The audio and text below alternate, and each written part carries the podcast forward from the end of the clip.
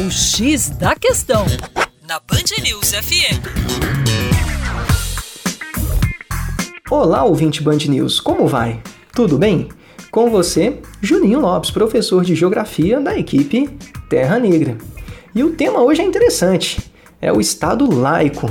Vamos entender essa questão para entender o nosso país. Um Estado laico é aquele que não possui uma religião oficial e pratica a separação jurídica e política entre Estado e religião. Ou seja, defende a autonomia e a não interferência de crenças religiosas ou espirituais nas instituições públicas. Só que existem dois tipos de laicidade: a neutra e a pluriconfessional. O Estado laico neutro veta todo e qualquer símbolo e discursos religiosos nos poderes e instituições públicas. Já a laicidade pluriconfessional traz o respeito à diversidade religiosa e brechas para que elas influenciem em doutrinas do Estado.